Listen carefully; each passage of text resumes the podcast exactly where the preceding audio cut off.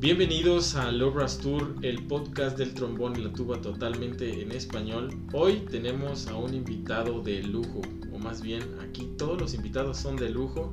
Nos los trajimos desde Brasil y se llama Anderson Rodríguez da Silva. El maestro Anderson es integrante de la Orquesta Sinfónica de Aguascalientes, de la Big Band oficial de Aguascalientes y de la Orquesta Filarmónica de Zacatecas. Es un músico de cámara activo, pues tiene un dúo de trombón y piano, dúo Amisita, que significa amistad en portugués, y el cuarteto de trombones de Aguascalientes. Es un gran docente aquí en la ciudad de Aguascalientes, es profesor e investigador del Departamento de Música en la Universidad Autónoma de Aguascalientes. Asimismo, es profesor de los metales graves en la orquesta de la nueva Escuela Mexicana en Aguascalientes. Es licenciado en música por la Universidad de Brasilia. Asimismo, ha realizado sus estudios de maestría en interpretación musical en la Université Laval y es doctor en ciencias de la educación, teniendo como línea de investigación la optimización del performance musical a través de estrategias educativas basadas en la inteligencia emocional. Sus primeros mentores de trombón fueron Lucas Borges y Paulo Roberto. Bienvenido Anderson, ¿cómo estás? Muy bien Andrés, muchísimas gracias por, por la invitación, por tenerme aquí. Espero aportar a tu público alguna información relevante. En fin, muy complacido de estar aquí contigo. Pues muy contento yo también de que estés aquí en el Low Brass Tour. Literal es un tour. Eh, antes de comenzar a platicar sobre lo que nos vienes a compartir, ¿cómo es que llegaste a México? Órale, voy a tratar de resumir la historia. Era una historia muy curiosa. Uh, en fin, eh, como dijiste, yo, estuve, yo estaba en Canadá haciendo la, la, maestría y en este entonces pues quería probar mi, a ver cómo estaban mis, mis avances ¿no? en la música orquestal, mis aprendizajes en el trombón. Y pues apareció la audición aquí en la ciudad de, de Aguascalientes, de la Sinfónica de aquí, ¿no? Y me enteré de esta audición allá, en Canadá. Entonces platiqué con mi esposa, hicimos cuentas, en aquel, realmente en aquel entonces no estaba caro el boleto de avión para venir a México desde Canadá. Y ahí tomamos la decisión de venir porque yo quería probar algo novedoso que jamás había hecho en mi vida y eso jamás había hecho en mi vida de algo así sin precedentes, de ir a otro país, hacer una audición, solo para ver cómo, cómo andaba. Y básicamente así inició todo, ¿no? Entonces hicimos la, la, compra, vine a la audición, la compré el boleto de, para ir y regresar en el día siguiente, o sea, realmente ni siquiera disfruté nada de la ciudad. Y afortunadamente me resultó una, como ganador ¿no? en la audición. Fue una experiencia increíble. Y ya después tomamos la decisión a ver si, si queríamos realmente probar la, la, la, vida aquí en Aguascalientes, en, en México, ¿no? Porque fue mi primera vez en, en territorio mexicano también y uh, decidimos que sí, a ver, no nos costaría nada, entonces terminé lo que estaba haciendo en Quebec, vine y me encuentro hasta hoy. ¿Cómo fue la preparación para esta audición? Ajá. Porque fue la primera vez que haces una audición fuera de tu país, me imagino, uh -huh. fuera del centro de estudios donde estabas haciendo la maestría. Y considero que no es fácil Ajá. estar fuera del contexto en el que te encuentras, ¿no? Exacto. ¿Cómo fue tu preparación? Mira, uh, excelente pregunta porque es, es, es, es, cierto, ¿no? Fue la primera audición así totalmente descontextualizada y justamente era lo que quería pues probar conmigo mismo, ¿no? Tener una experiencia de esta magnitud.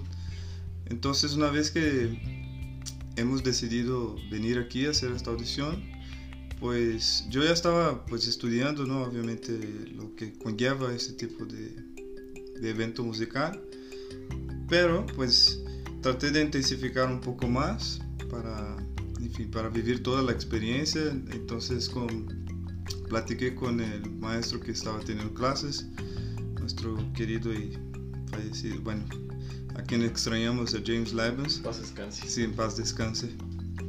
y ahí él se, también se puso las pilas y fue, fue, muy, fue muy lindo porque además de escuchar varias veces las grabaciones y ahí tocaba con él también los extractos, pues digamos que se eh, yo traté de incrementar un poco la, la, preparación que yo ya hacía, ¿no? que ya conllevaba la, maestría. Pero entonces era tocar los extractos de mañana, por la mañana, tarde, por la noche, en fin. En estos meses de preparación fue, fue muy interesante, entonces cambié un poco la, rutina también de estudios. O sea, realmente traté de organizarme en ese sentido, con tablas, cubrir todos los extractos de una manera sistemática. En fin, fue toda una experiencia. Quizá eso fue lo que me, me, ayudó a estar con todos los extractos, digamos, en día, ¿no? Y esa fue, yo diría que ese fue el proceso de preparación, ¿no? Tuviste un gran coach, ¿no? Sí, sin lugar a dudas. El doctor James Livens nos está escuchando en este momento. Es el segundo capítulo que el maestro James sale a reducir. Ah, qué padre. Considero que sería importante hacerle un capítulo del maestro James entre todos sus alumnos que estuvimos, que lo conocimos también. Eh, pero hay algo que también me interesa de lo que nos compartes y es organización. Organizaste todo un proceso, que es algo que quizás muchos músicos y trombonistas no consideramos. Yo esto lo conozco porque soy trombonista, pero también ahora soy director de orquesta y no puedo estudiar tres partituras de diferentes compositores si no hago yo una tabla y una organización. Pero, ¿cómo es esta organización? Este esquema, porque es importante que muchos trombonistas lo sepan para llegar a un objetivo tienes que organizar. Por supuesto. Mira, qué, qué, qué, muy buena pregunta. Eh, y curiosamente hoy estuve hablando con un estudiante. antes de venir aquí estaba dando clase y, estuvimos hablando no sobre la importancia de, de, este tipo de procesos de nuestra formación y el proceso que me refiero es justamente de la organización, ¿no? de la planeación para que podamos, además de sentar los objetivos, tener claridad entre otras cosas, ¿no? Pero hablando entonces de, la, de, esta, de este tipo de planeación que menciono, pues realmente, como bien mencionaste, eso es de suma importancia para nosotros músicos, no solo para, los, como bien mencionaste, los trombonistas, pero para los músicos en general, podemos afirmar, quizá en otras áreas de la vida también, ¿verdad? Pero de todas formas es de suma relevancia porque porque muchas veces tenemos esta idea, ¿no? O sea, casi romántica de, de llegar y tocar un repertorio X o hacer un recital Y o en fin, objetivos no, no nos faltan, pero cómo vamos a llegar allá no tenemos pues la menor idea de, de, cómo empezar todo eso y muchas veces pues uno va aprendiendo sobre la marcha, ¿no? En fin, eso para unos somos plurales, ¿no? Como seres humanos y para unos a lo mejor les sale de forma intuitiva, en fin, y acaba llegando en estos resultados. Pero resulta que para muchos otros, bueno, en este, en este caso me encuentro yo, si no organizamos estos pasos realmente no nos quedamos así al, medio del camino porque es mucha información con que tenemos que lidiar y no vamos a saber para dónde caminar, ¿no? Entonces ahí es donde entra la, la, función de todo eso que estamos hablando, que es de la planeación. Y así es como trato de plantear, porque acabo de, de compartir que eso realmente tuvo un gran impacto en mi vida, no solo para esta audición, pero también para ella. Y a partir de ahí, bueno, quizá a partir de ahí, no, no, bueno, quizá no sea el momento de yo rastrear a partir de dónde exactamente, pero lo bonito es que estoy ahora tratando de recordar y viendo que desde entonces, entonces uh, puedo percibir la importancia de ese tipo de, de estrategia, ¿no? digamos, de, de acercamiento al aprendizaje musical. Y en este sentido es donde digo ¿no? que con la, a través de la planeación o, en fin, de una organización del tiempo, organización del material, ese tipo de cosas que hoy ya traté de sistematizar esta información y paso de una forma organizada los, a, mis queridas y queridos estudiantes, pero realmente eso nos ayuda, pero sobremanera, a tener mucha claridad en el objetivo y más aún importante en mi opinión, cómo vamos a llegar a este objetivo. ¿no? es frase que ellos ya están acostumbrados a escuchar, pero creo que vale la pena decir. Realmente no es el qué que estamos tocando, pero realmente el cómo lo estamos tocando. Y ahí es donde podemos observar en una planeación de esta naturaleza, organizar los pasos justamente para saber cómo los vamos a hacer, ¿no? De determinar qué, pero también cómo lo vamos a hacer. Y así es como yo trato de, de ya trataba de planear y como digo, hoy ya, ya tengo eso un poco más eh, esquema mejor esquematizado, y mi, no solo en mi mente, también en mi praxis, tanto como músico y también docente. Y ahí es donde, pues en fin, eh, como veo ¿no? la importancia de la planeación ¿no? en la preparación de un músico, ¿no? sea director, como bien sabes, también como músico ejecutante Ahí es como podemos tener tangible estos objetivos. Y para concluir mi respuesta, de esta forma yo por lo menos tengo la certeza, es un camino tangible, ¿no? Acabo de decir, hay otras formas, claro, hay otros caminos evidentes. No se trata de ser mejor o algo novedoso, pero realmente lo que me, me gusta de esta propuesta es que es tangible, ¿no? Uno tiene donde palpar, donde imaginar, de una forma abstracta, claro, pero donde poner sus manos y estar siguiendo paso a paso. ¿no? Yo creo que eso es muy valorable y al parecer no solo para los músicos, pero también para nosotros también es una guía importante ¿no? de cómo lograr un objetivo musical. Es llevar un mapa. Exacto, órale. Sí. Y algo que me resulta interesante es la praxis. La praxis es la práctica que cada uno tiene, ¿no? Para quienes no conozcan este término, yo estoy familiarizado con él, pero sí es importante saber qué praxis es la que tienes. ¿no? Algo que resulta también muy interesante de ti, Anderson, es que llegaste a Aguascalientes, ganaste la audición y automáticamente haces mancuerna con el trombón principal, el maestro Wayne Groves. Ya van varios capítulos que el maestro Wayne Groves también sale a relucir en, el Brass Tour. ¿Quién sabe por qué? ¿Quién sabe? ¿Quién sabe por qué? Aunado a esto, tú asumiste un compromiso muy grande aquí en Aguascalientes para ser maestro y mentor de muchos trombonistas. Yo me sumo a ese grupo porque en un momento me, también me diste clases. ¿Cómo nace esta labor de querer educar y enseñar el trombón? Es un instrumento que no es fácil de, este, de enseñar, de aprender, todos los instrumentos, pero que también no es tan popular como el violín. Por supuesto. Entonces, ¿cómo, nace este, este, este amor por eh, difundir el trombón? Híjole, Andrés. no te voy a decir. Sí, no, no, no, al contrario, estamos hablando de temas que solo me apasionan, entonces me pongo en módulo emotivo, por decirlo de una forma. Pero sí, eso es otra de mis pasiones y, y, la cuestión de la enseñanza.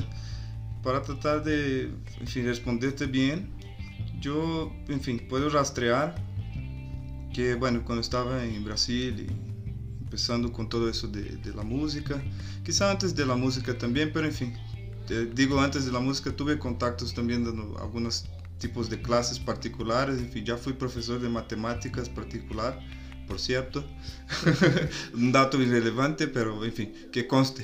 El maestro Anderson da clases de matemáticas. dale. Eso estamos hablando de un par de años atrás, pero en fin.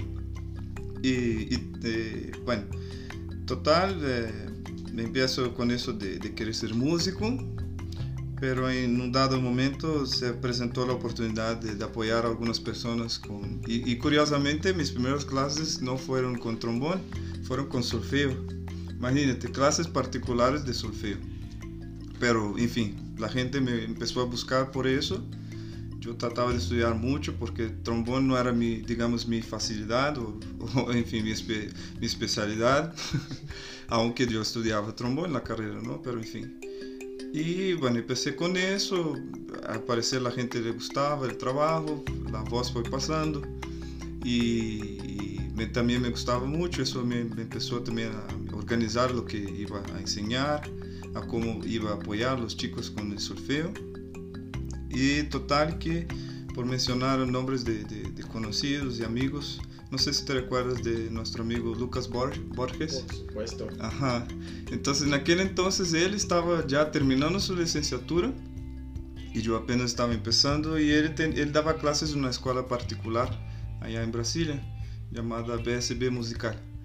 Y una ocasión él tuvo que ausentarse, en fin, como todos tenemos trabajos, eh, un montón de trabajos, me, me, pidió que, me preguntó si yo pudiera suplirlo en una clase justamente de teoría musical.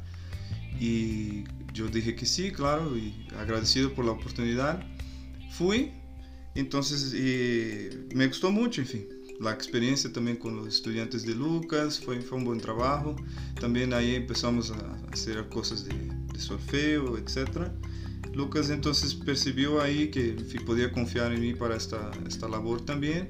Después de algún par de, de meses, yo, Lucas, ya estaba yendo entonces a su maestría, a la que fue justamente en la Universidad de Indiana, ¿no? Estuvimos hablando hoy, antes de nuestro encuentro aquí. Y ahí me preguntó si yo quería, eh, interés en dar clases ahí en esta escuela. Y yo, digamos, para resumir un poco la historia, y creo que ahí podemos rastrear el primer trabajo formal como profesor, fue ahí y dando clases de teoría, hay que mencionárselo siempre. Y fue muy padre, fue muy lindo porque además de tener este, otra, estar empezando con otras de esas pasiones que comento, pues ahí vi la importancia de entonces de instaurar las clases de solfeo para los, en fin, para la formación musical, porque no la había hasta entonces. Entonces eso me llevó a conversar con el director de la escuela, planteárselo en proyecto de hoy, pues es importante para la formación. Total que lo convencí que estaría, eso estaría padre que añadiéramos a la grade curricular de la escuela. Se añadió entonces empezamos a partir de ahí con esa experiencia clave, clases de, de, solfeo y entonces ya empecé a dar clases de teoría, también empezamos con las clases de solfeo y quedé, quedé así por un par de meses hasta y haciendo muy buen trabajo en esta escuela, los estudiantes contestaban bien y después de un tiempo se presentó la oportunidad de dar clases ya en la Escuela de Música de Brasilia, que es una especie de conservatorio allá que prepara hasta el nivel técnico, ¿no? Técnico profesionista. Y para dar clases ahí es mediante concurso, ¿no? En fin, ahí hice la, la, prueba, resulté ser aprobado y ahí fue cuando empecé a dar clases ya más formalmente de, de trombón, más bien. Y a partir de ahí es donde rastreo, digamos así, este, donde inició esta pasión por dar clases de, de, de bueno, dar clases, ¿no? Más bien porque este contacto con la gente siempre me ha gustado desde el principio. Y ahí ya en la Escuela de Música de Brasilia ahí tuve un contacto mayor con, con más trombonistas y ahí formalmente dar clases de trombón. Y realmente fue, fue muy padre lidiar con este, pues, con el, con el ser humano, voy a poner así, porque realmente somos plurales, ¿no? Y ahí tuve la experiencia de, de, llegar a, chicos que ya tenían mucha facilidad, pero otros que para nada teníamos, digamos, esta facilidad y tener que lidiar con eso. Entonces fue una labor muy linda porque tuve experiencia con jóvenes ahí muy, muy padre. Y también con señores, por, por qué no decirlo así, como allá la experiencia es todo plural. Entonces tuve, David daba clases a personas que eran, o sea, más grandes que yo, tenía algunos la edad de mi papá, ya señores. Pero fue muy, fue muy bonita la experiencia porque me hizo ponerme en los zapatos de ellos desde otra perspectiva y a partir de ahí yo puedo rastrear que fui teniendo esta, esta pasión por este tipo de trabajo ¿no? con, la, con la docencia. Y bueno, siempre me gustó mucho trabajar con, con, con grandes números, ¿no? Desde la universidad, en fin, teníamos ahí, y curiosamente fue en la clase de canto coral, donde empezó este tipo de también de pasión por, es una faceta que jamás había tenido contacto, de estar con mucha gente y, con un propósito musical, ¿no? Esta unión por un propósito musical me, nace. Bueno, me sentí en casa en la práctica coral, por decirlo así, y después de un tiempo tratamos de hacer una especie, así llamamos, coral de trombones de la Universidad de Brasilia, al cual eh, tuve la felicidad de, participar. Entonces fue una experiencia muy padre. Yo no estaba frente, pero yo estaba en el medio, pero me encantaba estar en medio de mucha gente tocando y eso me, me, me, me en fin, me sentí, llegó, me llegó, ¿no? Como ustedes dicen aquí. Y ahí, con esta experiencia, traté de hacer algo similar en la Escuela de Música de Brasilia. Ya existía, claro, algo parecido allá, de vez en cuando se juntaba todos los trombonistas para hacer algún trabajo, pero no era algo sistémico.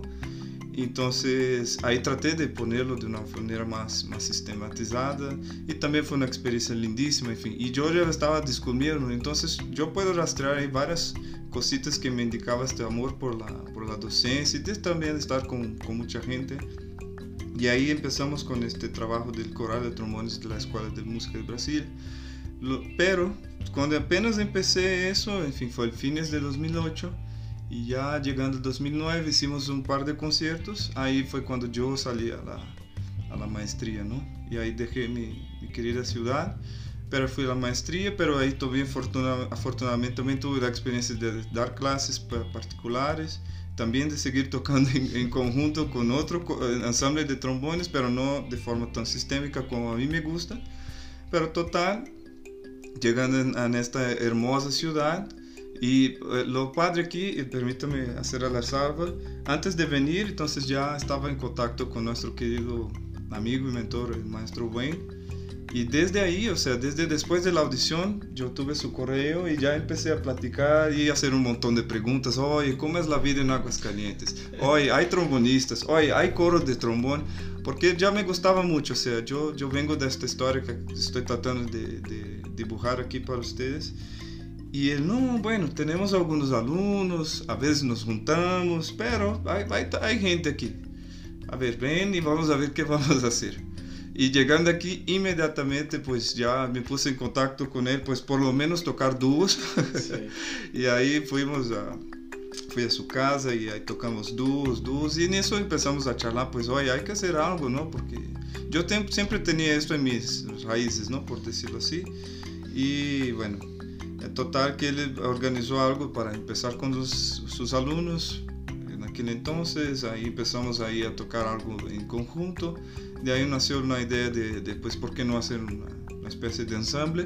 Y ahí, bueno, ahí nace entonces el ensamble de trombones de agua salientes, o por lo menos de un poco más, de manera más sistémica, y después ya dando clases, en fin como pueden ver, realmente es una, toda una pasión, pues, o quizás hasta una necesidad mía de estar en contacto con, con, con la docencia, porque me, me hace ser lo que soy.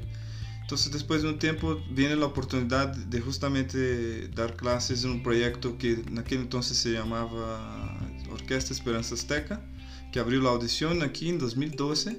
Entonces, postulé, hice la audición entonces ahí empecé a dar clases ahí a ya un público más, más joven, ¿no? A adolescentes, a niñas, niños y adolescentes. Y en fin, entonces ya me encuentro en casa una vez más porque ya me gustaba mucho ese tipo de labor y pensé por qué no añadir también estos chicos al ensamble que estábamos apenas empezando en aquel entonces. Ahí añadimos a, a la tuba con mis dos queridísimos estudiantes y fue, fue una experiencia muy padre, tanto del ensamble y regresando, porque eso es una necesidad que siempre he tenido, no sé explicar muy bien el por qué. Siempre me gustó mucho, ¿no? Trabajar con, con, con números, como acabo de decir. Y eh, regresando a la docencia, entonces ahí es cuando me vi realmente ya, en fin, muy comprometido con esta otra faceta, ¿no? De mi, de mi ser, de estar en contacto con, con, con los jóvenes y, pero más del contacto, pues la enseñanza a través del trombón y de la tuba, en fin, de los metales graves. Entonces realmente es muy bonito porque a través de esa, bueno, de esos instrumentos, pues también fui, tratando de construir pues muchos valores y, y, ver este, ser parte de este proceso más bien. Bueno, bueno, ahí sé que la, es una experiencia que podemos interpretar de una manera plural, pero en mi caso realmente me, me, llegó mucho, ¿no? Tanto es así que ahí, a partir de ahí tomé la decisión de enfocarme un poco más a, a estudiar cuestiones de educación porque yo quería hacer realmente un trabajo significativo. Creo que con eso, con esa gran, gran, gran, gran, gran respuesta, espero por lo menos dar dado por menos una pista del porqué de, de la enseñanza, el porqué de dar, dar, dar, clases, ¿no? En esta ciudad. Entonces siempre puedo ver en mi raíz como músico y también como persona por alguna forma siempre tuve contacto con ese tipo de experiencia, entonces yo paso a poder decir que eso me define también, ¿no? Y aquí yo encontré esta oportunidad, también con, con los chicos, en fin, uh, dando clases particulares, eventualmente me buscaban también. Y una vez, eh, bien mencionaste, tuve la, la fortuna de suplir al maestro Wayne en la universidad. Entonces fue una experiencia muy padre, incluyendo con, contigo ahí también. De temprano, ¿verdad? Algo 7 de la mañana, ah, de aquí hubo. pero en fin, y, y, bueno, ojalá te haya resultado, uh, pero realmente fue, fue padre. A mí me gustó mucho y, y, es eso, ¿no? Entonces, yo creo que eso me define, Andrés, para ya concluir la respuesta. Eh, por lo menos es como yo, yo, yo mapeo, ¿no? Como hasta el momento que estoy esta cuestión con la docencia. Realmente es una de mis pasiones, en fin, yo ya hoy no consigo verme sin, sin eso, ¿no? Ya no consigo ver, ya no consigo decirme que, nada, ¿quién es Anderson? Si no hablamos de, de, esta cuestión de la docencia o de la educación, pues no sería la, una respuesta uh, completa o por lo menos honesta de mi parte. Pues una gran respuesta realmente, este, pero muy completa porque mencionas palabras clave que creo que son muy importantes que va de la mano con lo que te quiero preguntar ahorita. Primero es docencia y considero que todos los músicos de cualquier nivel en algún momento nos enfrentamos a eso, a la docencia. Es algo que no podemos evitar, porque la música tiene que transmitirse así, ¿no? Enseñando.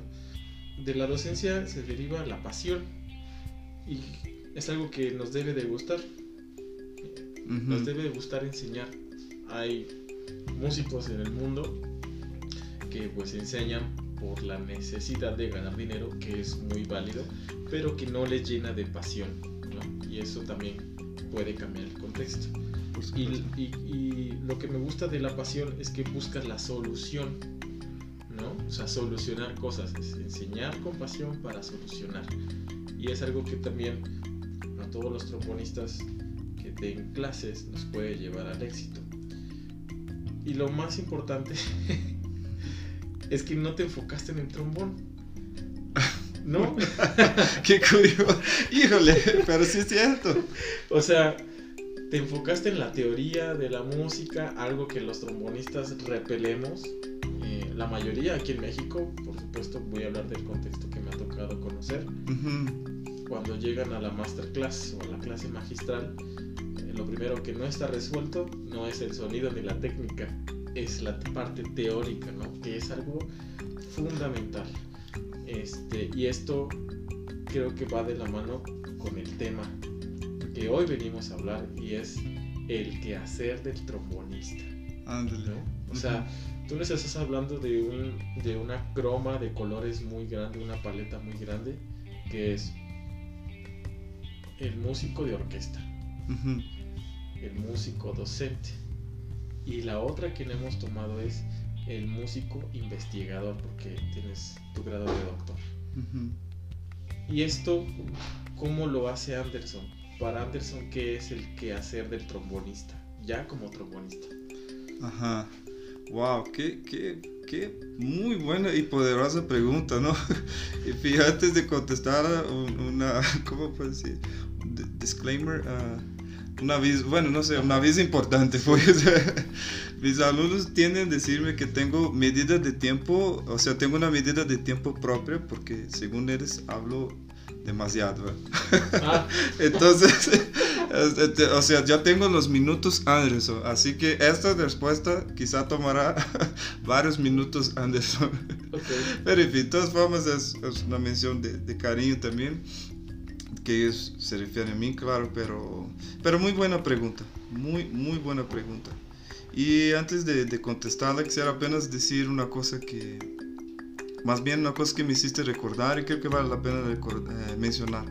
Ahí en, la, en, los estudios de licenciatura, efectivamente mi profesor de la Universidad de Brasilia, el doctor Carlos Eduardo Melo, él, bueno, en fin, siempre se quejaba que sus estudiantes, pero siempre se quejaba que sus estudiantes, bueno, traían muy buena técnica, tocaban muy bien, pero en la, un, déficit, un déficit muy grande de, de conocimientos teóricos, en fin, la, todo lo, que, lo demás que no conlleva ser músico, todo lo demás. Entonces se quejaba y en mi caso, bueno, fue un poco al revés. Yo con muchos déficits técnicos, en fin, no tengo problema de decirlo, pero la otra parte por esfuerzo personal, hay que decirlo, pero realmente se queda, hasta me comentaba, ah, no, ah, bueno, hacía preguntas de, de cariz teórico, en fin, yo estaba siempre a la mano con, con eso, ¿no? Entonces, eso, esto que mencionaste me, me, hizo recordar de eso precisamente, porque se quejaba mucho y es un señalamiento que yo lo tomé, en fin, y traté de, de llevar conmigo también en mi, en mi, práctica docente, de que, en fin, de hecho de tocar trombón, pero antes de eso soy músico y por el hecho de ser músico, pues bueno, tengo que conocer lo, que implica ser músico, que no es solo producir el sonido, ¿no? Como tú lo sabes muy bien, yo también y estoy seguro que gran parte de nuestra audiencia también, pero de todas formas es eso, ¿no? Y muchas veces, como bien señalas, tenemos, a veces nos olvidamos, cuidamos muchos ciertos aspectos, pero hay otras facetas también que nos hacen ser lo que somos como músicos, ¿no? Y muchos de esos obviamente empiezan de, de, desde otras, bueno, de otros ámbitos de la música, ¿no? Que uno de ellos es, es la parte teórica, uno, ¿no? Pero en fin. Eso nos define. Y hablando de, de quehacer trombonístico por mí, híjole, desde mi punto de vista, pues básicamente va de la mano estas cuestiones que brillantemente mencionaste. Estar en, estar en eso implica tener preguntas constantes para, y buscar soluciones para, para, para mejorar, ¿no? Sea en la práctica únicamente como músico o como ejecutante, mejor diciendo, o también para la enseñanza, ¿no? Y en ese sentido, eh, bueno, eso es, efectivamente es lo que hace una, bueno, es apenas una forma de etiquetar, pero es la, la, la, investigación siempre va a nacer de una pregunta, ¿no? Y la constante búsqueda por respuestas es lo que define un investigador. O sea, así de sencillo, ¿no? Entonces, si alguien nos está escuchando y que tiene mucha curiosidad, eh, pero ¿por qué? ¿Por qué siempre es un preguntón? Como aprendí esta palabra por acá no lo encar bueno, si eso era algo malo, pues siéntate confortado porque eso de verdad es muy bueno. Y en ese sentido es, es, es, muy poderoso porque eso nos va a hacer nuestro motor, la gasolina, para estar buscando una mejoría en alguna cosa, ¿no? En fin. Y regresando al quehacer trombonístico, entonces, efectivamente, uh, Andrés, empecé con muchas, pero muchas dudas, en fin, como acabo de mencionar, muchos problemas técnicos en mis principios y pues bueno, y, y buscaba respuestas. ¿Cómo, cómo, ¿Cómo dilucidar eso? Porque no son preguntas tan simples. Un ejemplo, ¿no? En fin, las clásicas preguntas. No, pero ¿cómo hago para tocar el agudo? ¿no? ¿Cómo hago para tocar el grave? Entonces, yo, en fin, son preguntas que yo tenía y algunos compañeros vienen con más facilidades, otros menos. Y en ese sentido, pues tuve que buscar respuestas por mí mismo, pero eso está bien, o sea, eso está, eso está muy bien. Pero hoy por hoy, el que hace trombonístico como lo veo, por lo menos, es exactamente eso. Tengo que, hablamos hoy también de planeación, por eso yo, yo, yo digo que fue una excelente pregunta, porque tenemos que tener claridad en lo que queremos, ¿no? Y ese es el punto. Y una vez que tengo claridad en lo que quiero, pues otra pregunta que debemos plantear es cómo lo vamos a hacer. Hasta creo que hoy lo, también lo mencionamos, ¿no? La importancia del cómo. Y ahí es donde nace lo, lo, lo que convers estamos conversando sobre la cuestión de la curiosidad. Entonces yo, yo diría que el quehacer trombónico implica estar en constante búsqueda de cómo mejorar algo, ¿no? Como por ejemplo, vamos a interpretar un repertorio, entonces, ay, yo tengo, yo quiero mucho hacer una determinada frase con, con mucha delicadeza, porque así es más bonito, por, en fin, por la, la razón que sea. Muy bien, excelente. Entonces, ¿cómo lo vamos a hacer? Y ahí es una, es una muy buena pregunta que nos planteamos. Y ahí empieza la praxis, justamente. Entonces es muy padre porque, en fin, pero estamos siempre en, en esa búsqueda, o por lo menos yo planteo que siempre estemos en esa búsqueda. Pero si analizamos bien la respuesta, pues ahí nace también de una estructura pues, de, eh, organizativa, ¿no? O sea, hay un, hay un secuenciamiento para llegar ahí. Y obviamente no desanimar con la búsqueda, porque también puede ser un proceso, en fin, no es tan sencillo así. Por eso digo, bueno, por lo menos eso es lo, lo que define un investigador, ¿no? Porque no es tan simple así. Eh, a búsqueda de las respuestas de las preguntas que uno plantea, ¿no? Pero en ese sentido, en que hacer trombonístico, entonces fundamentalmente yo diría que es eso. Y obviamente el que hacer trombonístico, pero ya en el ámbito de la enseñanza, pues así también es, ¿no? O sea, tenemos que enseñar un determinado concepto, un determinado ítem que nos uh, algo que hacemos como trombonistas, ¿no? Que, en fin, que es parte de, que define a nosotros como, como músicos de ese instrumento de, de, de, metal grave. y tienes que enseñarlo, en fin. Y a lo mejor, voy a poner un ejemplo, ¿no? se me va de forma muy intuitiva, ¿no? uno agarra y siempre tiene un buen sonido y ya lo hace la primera. No, no es mi caso, pero sirve para la, la sanidad del, del ejemplo. Pero llega el estudiante y no, o sea, realmente no, sujeta el instrumento y sopla. El, estudiante sujeta el instrumento y sopla y no sale como te sale a ti. Entonces, ah, chihuahua, ¿cómo vamos a hacer? Y ahí es nace, bueno, por lo menos yo lo veo así. Ahí es donde nace justamente la misma cosa, ¿no? De la, de la pregunta, ok, tenemos un objetivo, ¿cómo lo vamos a hacer? Y eso va a generar una serie de búsquedas de cómo transmitir ese entendimiento, pero de una manera que el estudiante lo entienda porque si no, ¿de qué sirve? Pues, bueno, así sencillamente, ¿no? y fíjate que he estado escuchando todo lo que nos platicas del quehacer del trombonista. No sé qué te parezca a ti, pero de todo lo que mencionaste, hay una palabra clave que se llama ética. ¿No? Claro. Hay que tener ética. Por supuesto. Porque tú podrás tener las mejores soluciones para tus alumnos o las mejores soluciones incluso para ti como trombonista para tocar. Pero si no hay ética, Una, un, respeto hacia la música y hacia lo que haces por la música, no va a haber respuestas entonces. Exacto. Entonces ahí el quehacer del trombonista se puede ver afectado hasta cierto punto. ¿Qué opinas? No, seguramente, Andrés, no, no podría coincidir más. Y qué, bueno que trae esta palabra a la discusión. Y, es, es, curioso porque parto de esta, de esta voy, a poner de esta forma, en fin, para parto de esta filosofía, ¿no? que realmente tenemos que tener un respeto absoluto ¿no? por lo que hacemos, que es en este caso la música, no sea el ámbito que sea, si, es, si involucra la música, pues tenemos que tener, tener respeto, ¿no? Claro. Pero en ese sentido lo que trato de inculcarme, no solo a mí, pero también ahora a otras personitas, es esta cuestión de ética con la música. Y justamente una frase, otra, otra, otra cosa que siempre trato de transmitir es que si muchas veces, espero argumentar bien, pero insisto, muchas veces, si no tenemos el respeto que, que consideramos adecuado para nosotros como músicos que somos, pero muchas veces, para no decir todas, pero sí, muchas veces la responsabilidad pues radica en primer lugar en nosotros mismos. Entonces, ¿por qué digo eso? Puede sonar un poco duro al principio, pero uh, sigo con mi, mi argumentación. Entonces imagínense, ¿no? O sea, somos músicos y en ese sentido tenemos que tener respeto por lo que hacemos. Pero, ¿respeto en qué nivel? Bueno, para, podemos desglosar la respuesta en varios ámbitos. Voy, voy por algunos para que se den cuenta en lo que voy. Ok, tenemos un ensayo a las 9, bueno, a las 10 de la mañana.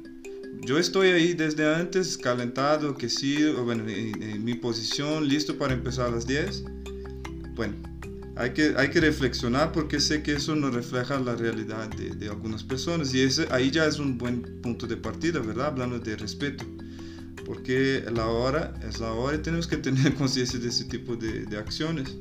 Otra cosa, bueno, uh, quiero tocar de la mejor forma posible, con muy buen sonido y todas las cualidades que debemos de buscar con nuestra interpretación, es correcto. Pero en fin, estoy haciendo lo que hay que hacer o que me indican que tengo que hacer para llegar a este objetivo. Entonces es otra buena pregunta que puede ser que sea el caso de, de, algunos, de que no necesariamente.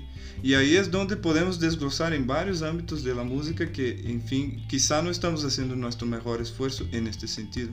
Y ahí es donde yo considero que estamos desde, somos siendo irrespetuosos con nuestra propia práctica, ¿no? A partir de cosas así, con cosas mínimas como esa. Ah, pero tocar bien, tengo que tener, digamos, una rutina decente de, de estudios para tener un buen sonido la hago esta rutina diariamente para garantizar que mi sonido va a estar adecuado a hora que a tocar. Son preguntas que dejamos así abiertas, pero para que entiendan cómo no podría coincidir con la, la, cuestión de tener ética con nuestra propia práctica, ¿no? Y en este caso de que hacer de trombón, realmente yo veo por esta perspectiva. Que realmente si queremos más respeto, si queremos ser más respetados, queremos ser valorados en lo que hacemos, excelente, no hay nada de malo en eso, pero hay, hay una parte ahí de esta ecuación que me toca a mí hacerlo, ¿no? digo así humildemente, no nos están viendo, pero muevo un poco las manos aquí para, para dejar bien claro que hay una partecita ahí pequeña, por decirlo de una forma, en fin, humilde que, que nos corresponde a cada quien, ¿no? Y tenemos que tener claridad de eso. La música, en fin, es algo serio, muy noble, está desde que estamos, hay que tener claridad en eso también, en fin, podemos rastrear eso, en fin. Y, por lo tanto, y, eh, realmente tenemos que ver eso de una perspectiva quizá con más ética, como bien dijiste Andrés, o como trato de poner de una de otra forma también de una forma más respetuosa, ¿no? En fin, eso es algo muy poderoso. Estamos aquí, es una de las profesiones más antiguas que tenemos registros y por lo tanto, en fin, no podemos, o más bien, para plantear de una forma quizá un poco más positiva, quizás sea un momento de un cambio, de encarar este nuestro propio quehacer con otra mirada, ¿no? Una mirada como estamos tratando de decir, ¿no? Con un, poco, un poquito más de seriedad, no seriedad en el sentido de que algo aburrido, quizá muchas veces confundimos estos, estos, estos conceptos, pero seriedad en esas pequeñas cosas que les estoy, estoy comentando, ¿no? En la, en la respuesta. Bueno, entonces hacer lo que tengo que hacer para garantizar un buen sonido, bueno, quiero tocar bien, entonces hacer eh, estudiar adecuadamente. Ah, bueno, mi horario de trabajo es de eh, empezar a las 10, pues bueno, por lo menos estar ahí un poquito antes, por lo menos, ¿no? En fin, para no decir qué, qué cosa espantosa llegar después, en fin, y romper eso, y rompiendo poco a poco. Y poco a poco uno va viendo en sí mismo que esos pequeños pasos realmente sumados van a hacer una gran diferencia. Con nosotros mismos respetamos nuestro propio quehacer. Y ahí sí, quizá, y quizá, podemos abrir nuestra boca y decir, bueno, yo por lo menos tengo un profundo respeto con lo que hago. Y fíjate que esto me, recuerda al ETA. Ándale. sí, porque realmente para, los, para las y los que nos están escuchando, el ensamble de trombones y tubas de Aguascalientes eh, fue una un ensamble que preparó a muchos trombonistas que ahora están fuera del país. Eh, por ejemplo, el maestro Javier Frausto, que ya lo escuchamos la semana pasada, el maestro Alex López Velarde, que también fue el primer, el primer valiente en grabar este podcast. Eh, su servidor también estuvo en este ensamble de trombones. Y era justo eso. El maestro Wayne y tú, Anderson, era lo que todos los lunes a las 8 eh, de la noche nos decían respeto y ética. Respeto y ética. Y después hacíamos música, pero al final también era lo mismo, con otras palabras, por supuesto. A mí tampoco me, me, da pena decir que un momento, una vez el maestro Wayne me, me regañó muy fuerte por haber faltado al ensamble de trombones. Wow. Y, y, y debo confesar que casi, bueno, me hizo llorar pero me hizo caer en razón de que debo ser respetuoso y eso es una experiencia que jamás voy a olvidar en mi vida y que a partir de ahí tuve dos opciones. o decidir hacer lo que estaba haciendo que estaba mal, o tomar las riendas de ser trombonista y músico y ser responsable. Y considero que desde ahí, este, pues ya no volví a faltar, no nada más al ensamble, sino a mí como trombonista y que de ahí te lleva a muchas cosas. Y es algo muy característico. Es muy famoso que los mexicanos tenemos otro sistema horario, ¿no? nos dicen que lleguemos a las 10 y llegamos a las 10:10. 10, y eso es temprano para algunos. Este, pero todo eso yo lo aprendí cuando tuve la oportunidad de ir o de visitar otro país y llegar a un ensamble de trombones yo ya tenía la experiencia de Leta, que era llegar temprano y estar listo para tocar. Si había calentamiento o no, tú ya estabas listo. Y eso me ayudó bastante, ya no estaba tan alejado de este, este contexto. Y creo que me gustaría cerrar con esto porque tú has vivido en diferentes contextos sociales, vamos a ponerlo así, porque estuviste en Brasil, en Brasilia, te vas a Canadá o otro país con otro contexto social y acabas en México o otro contexto. Y después de estos tres contextos, actualmente, ¿tú cómo observas la escena del trombón en México? Mira, Andrés. Sin miedo. No, sí, sí, sí, gracias. sí, porque uno tiene que, ¿verdad? pues estamos en la radio y bueno, hay que decir, no, estoy bromeando, no, te, no se preocupe. No, fíjate que eh, realmente es una fortuna, ¿no? O sea, por lo menos yo lo veo así, el hecho de haber, haber vivido y experimentado otros, estar en otros ámbitos, ¿no? En otros, en otros lados. Y veo hoy la situación muy, eh, con, con, una buena mirada, hombre. Vamos a ponerlo así. Porque el, eh, el, hecho, ¿no? Realmente de nacimiento de, de, de Leta, como bien mencionaste, en fin, es todo un, un orgullo, ¿no? En fin, que tengo en mi, en mi trayectoria. Y, y, me alegra mucho saber, bueno, escucharte, ¿no? En fin, la forma que tú lo, lo ves, hasta esta experiencia musical que tuviste ahí. Realmente eh, uno de los objetivos, digamos, podría ser este, ¿no? En fin, de generar una experiencia significativa para todos nosotros y también para la comunidad hidrocálida. Pero regresando a la respuesta, entonces realmente veo con una buena mirada, porque eso es solo una evidencia, el ETA en sí mismo, en fin, ensamble, entre otras cosas. También ahora tenemos la, la bueno, ahora no, ya hace ocho años, la clase Metales Graves, la, mi famosa y querida CMG.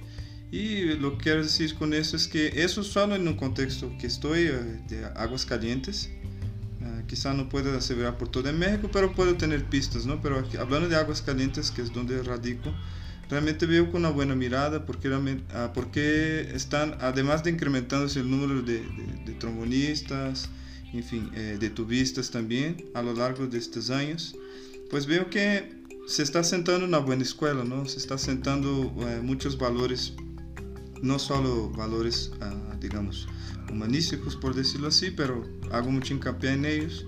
Entre ellos, ah, inclusive estuvimos hablando en la, en anterior, pero veo que está creciendo una nueva generación con muchas ganas de, de, de, hacer la música, por lo menos con la perspectiva que tratamos de, de, plantear, ¿no? En fin, la música por la música, y eso significa la música entonces desde la perspectiva más respetuosa con esta, con esta con este arte, ¿no? En fin, que es tan humano y que tanto nos caracteriza como, como seres humanos, ¿no? A diferencia de otras especies. Entonces, en ese sentido, veo como, de una forma eh, eh, positiva, veo con, con, esperanza también el desarrollo de, de, de, de, trombón aquí en esta ciudad. Evidencia de ello son, como bien mencionaste, en fin, es, no estoy diciendo que hice parte, pero pude atestiguar realmente eh, la trayectoria de, de algunos de, de, ustedes que ya, bueno, que ya no están aquí en nuestra ciudad, la tu historia mismo de, de, vida, la tuya misma es una muy prueba de ello también, en fin. Y veo también las, las nuevas generaciones, bueno, los que están aquí también actualmente, están estudiando, están creciendo, están buscando hacer música por la música, como acabo de decir. Y eso yo lo veo uh, muy bien. Por lo menos puede ser un poco ingenuo mi, mi, percepción, yo confieso. Pero es como lo siento. Veo que los jóvenes están muy motivados de, de, de hacer las cosas por, la, por, las razones correctas, insisto. Y eso me da una esperanza, ¿no? La, ahí es donde viene la esperanza de mi respuesta. Esperanza de que realmente poco a poco vayamos construyendo una nueva cultura y no solo por construir, sino una cultura mucho más respetuosa por la música en sí mismo, ¿no? Y, en fin, quizá llevar eso a otro panorama. Yo creo que ya estamos yendo para allá, o sea, creo, tengo entendido que uh, uh, en Aguas Calientes realmente ya se está instaurando, en fin, una buena escuela de trombón. Bueno, ya estaba antes de mi llegada aquí, que queda muy claro, pero eh, el hecho es que estamos acompañando eso, ¿no? Ese crecimiento de la calidad de los trombonistas que salen de aquí. Ese es un hecho. En fin, claro que se debe a múltiples factores, pero de todas formas no cambia el hecho de que eso está pasando y eso me da la esperanza y la de, de la respuesta que estoy dando.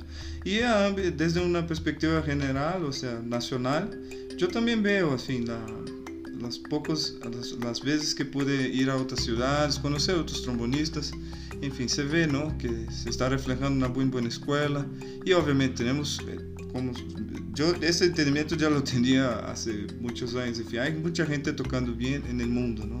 Y obviamente ya, ya había y hay mucha gente tocando bien en México, pero la, la, la, la cuestión aquí es que eso se está pluralizando, ya no es una cuestión de, de algunos pocos, sino que se, se, empieza a instaurar una especie de estándar ¿no? de, de, calidad y eso es lo que estoy percibiendo, ¿no? Entonces tuve la oportunidad de, de, de más bien tengo la oportunidad de de vez en cuando ir a, a, Zacatecas, ahora no por las condiciones que estamos viviendo ahora en función de la contingencia ¿no? sanitaria, pero eh, es, apenas menciono eso por, por decir un ejemplo, ¿no? Que voy allá hace un par de años y ahí vamos viendo, ¿no? En fin, ya hay, eh, en tiempos pasados, digamos, la cantidad de trombonistas que tenían allá también era una, ahora ya hay más y además tocando bastante bien y eso me da mucho, mucha alegría, ¿no? Vamos también a los encuentros nacionales de trombón, en fin. Y vemos que ya se está pluralizando esta cuestión de tocar con calidad, tocar con buena escuela y, insisto en mi respuesta, tocar por las razones correctas, ¿no? En fin, no es tocar por lucir, pero en fin, tocar por compartir nuestra música con, con la gente. Entonces yo estoy empezando a, a percibir eso entonces esto me lleva a tener un algo de esperanza también a nivel nacional. Sé que todavía hay mucho por, por, por, hacerse, claro que sí, pero de todas formas ya hemos empezado este proceso, probablemente antes de mi llegada aquí, pero eso no cambia el hecho de que este proceso ya ha iniciado de, digamos, elevar la calidad musical de nuestros trombonistas y nuestros trombonistas. Y esa es mi percepción, ¿no? mi lectura. Aquí en Aguascalientes yo lo asevero que sí, la cosa ya está moviéndose, desarrollándose para mejor. Y en México yo tengo esta impresión también, desde, desde mi perspectiva, las experiencias que he tenido aquí, en fin. Y me refiero obviamente a, los, a, las y los jóvenes mexicanos, ¿no? Por supuesto. Sí, aquí en Aguascalientes, pues sí hay muchos trombonistas ya que están tocando muy bien. Eh, y si hay una, bueno, yo considero que hay una escuela, igual desde antes de mi llegada en 2013, de, del trombón. Lo vimos las veces, tantas ocasiones que vino el maestro James Levens aquí a Aguascalientes. Exacto. Este, también hay que mencionar que el maestro Faustino Díaz ha marcado una pauta muy grande con la Semana Nacional del Trombón. Eh, de juntar a todos los trombonistas de México y atreverse a traer a gente que es son representantes muy importantes del trombón. Eh, y bueno, el maestro Wayne y tú aquí han sido pues un eje, dos ejes muy importantes de la escena del trombón en Aguascalientes y lo vemos. Eh, por ahí falta un trombonista eh, que mencionar y que tiene que estar aquí. Trombón bajo, nuestro amigo Mariano, eh, que está ahora en Colombia haciendo un posgrado en trombón. Porque vale la pena mencionar que todas estas personas hemos estado aquí en Aguascalientes hemos tenido una muy buena educación con muy buenos maestros. Y lo último, Anderson, ¿qué, le, qué mensaje les dejas a, a todas y a todos los trombonistas que nos escuchan aquí en México, en Latinoamérica, en Estados Unidos, en En España, que hablan español, por supuesto? Y si quieres dejar un mensaje en portugués para tus amigos de Brasil, también es válido. Órale, qué padre. Pero lo voy a, voy a hacer el mensaje primero en español y sí, ¿por qué no decir un mensajito también en portugués, ¿no? En fin. Aunque los idiomas son muy similares, pero tienen sus particularidades, ¿no? Uh, eh, pero un mensaje quizá para nuestras y nuestros jóvenes, pues voy a, voy a tratar de reducir pasión por lo que hacemos, ¿no? Entonces busquen esta pasión por lo que hacen, busquen tocar, busquen cada vez que soplemos nuestro, nuestro querido y amado instrumento, pues hacer por las razones pues correctas. ¿Cuáles son las razones correctas? Ustedes lo van a contestar, pero de todas formas que sea algo que sea que, que les llene, pues.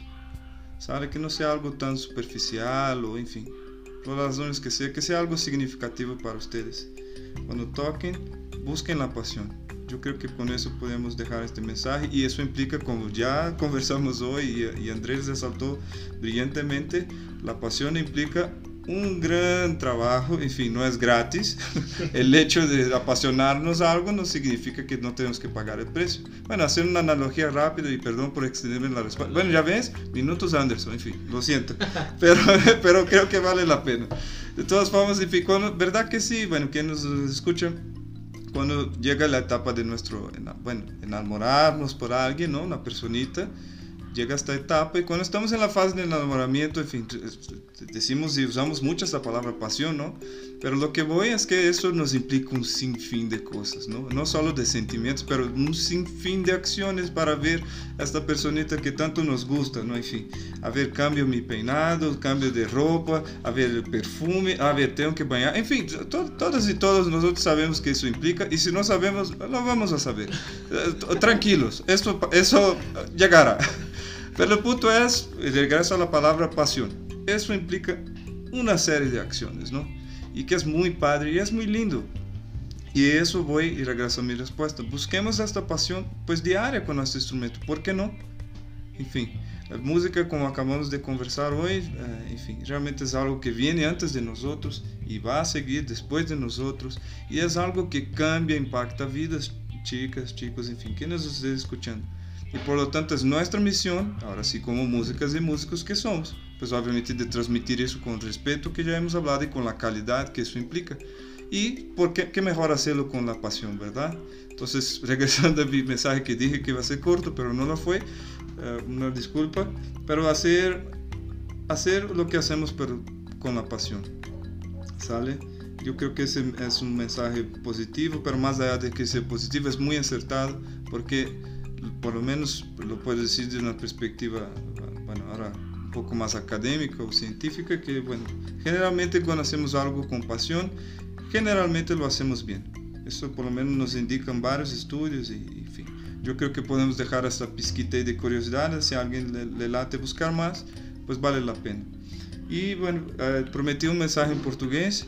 A ver, ojalá no me ponga tímido de hablar en portugués frente a Andrés. tapé las aguas. eh, bueno, eh, uh, ok. Uh, vai ser um pouco mais curto. Então, vai aqui uma mensagem em português. Se, para quem nos escuta de, de habla portuguesa, então a mensagem é tocar com paixão. E realmente, se tocamos com essa paixão, a paixão é, é, é, algo, é algo que nos move desde que somos, desde que estamos aqui nesse planeta e nos define, não? Então, porque que melhor tocar o trombone, que melhor cada cada manhã que nos levantamos, é, tomar, é, híjole, já não sei como dizer em português. Ah, bueno, pegar, ah, armar o trombone, o trombone e tocar com paixão. Que, que melhor, não? A cada manhã, a cada dia, nos reinventar como músicos que somos e tocar com paixão. Enfim, como tratava dizer, eh, de, de dizer em espanhol, enfim, já estou, já estou conversando em portunhol, mas sei que, sei que estou me fazendo entender. O ponto é que eu, eu estava explicando que realmente apaixonar-nos por algo implica muitas coisas, e nessas muitas coisas, enfim, para não entender mal, paixão não significa que vai, que vai vir grátis, não, que vai vir sem, sem nenhum tipo de preço que vamos a pagar. Porém, o importante aqui é não perder nunca de vista a paixão, não? E se é por a razão que seja que decidimos ser músicos, decidimos tocar trombone, que que hagamos, que ah, que façamos isso, pero que façamos com, com paixão, não? Que, faça, que, que essa paixão nunca desapareça. Da mesma forma que, que, que, que é gostoso, não? Quando a gente se, se, se é, apaixona por alguém, e sempre está acesa, acesa essa, essa, essa, essa vela não da paixão com o relacionamento, pois por que não construí-lo? Porque isso se construi também para construir com o nosso instrumento. Bueno, isso foi em português. Que assim seja. Que assim, se, que assim seja. Seja. e obrigado. Uh, nada, Andrés. Muy bien. Bueno, el maestro Anderson habla portugués, español, francés e inglés. ¿Alemán no hablas? No, no solo sé decir no, no, salud. Muy bien, pues esto fue el Obras Tour, el podcast del trombón y la tuba. Ya está, el maestro, el doctor Anderson Rodríguez da Silva estuvo aquí en el Obras Tour. Espero que en Brasil nos estén escuchando. No está tan lejano el portugués del español, así que ojalá nos entiendan. Y si no, pidan su traducción. Ándale. pues muchas gracias a todos. Anderson, gracias por estar aquí. Todo un honor. Por tomar café conmigo y por platicar hoy del que hace del trombonista? No, todo, todo un placer, inconmensurable placer y gracias, gracias, muchas gracias por la invitación, gracias por, por considerarme, ¿no? A, apoyar, aportar a ese noble proyecto, como te había comentado. Muchísimas gracias, en fin, no hay palabras para decir. Muchas gracias. Anderson Rodríguez, Lovers Tour.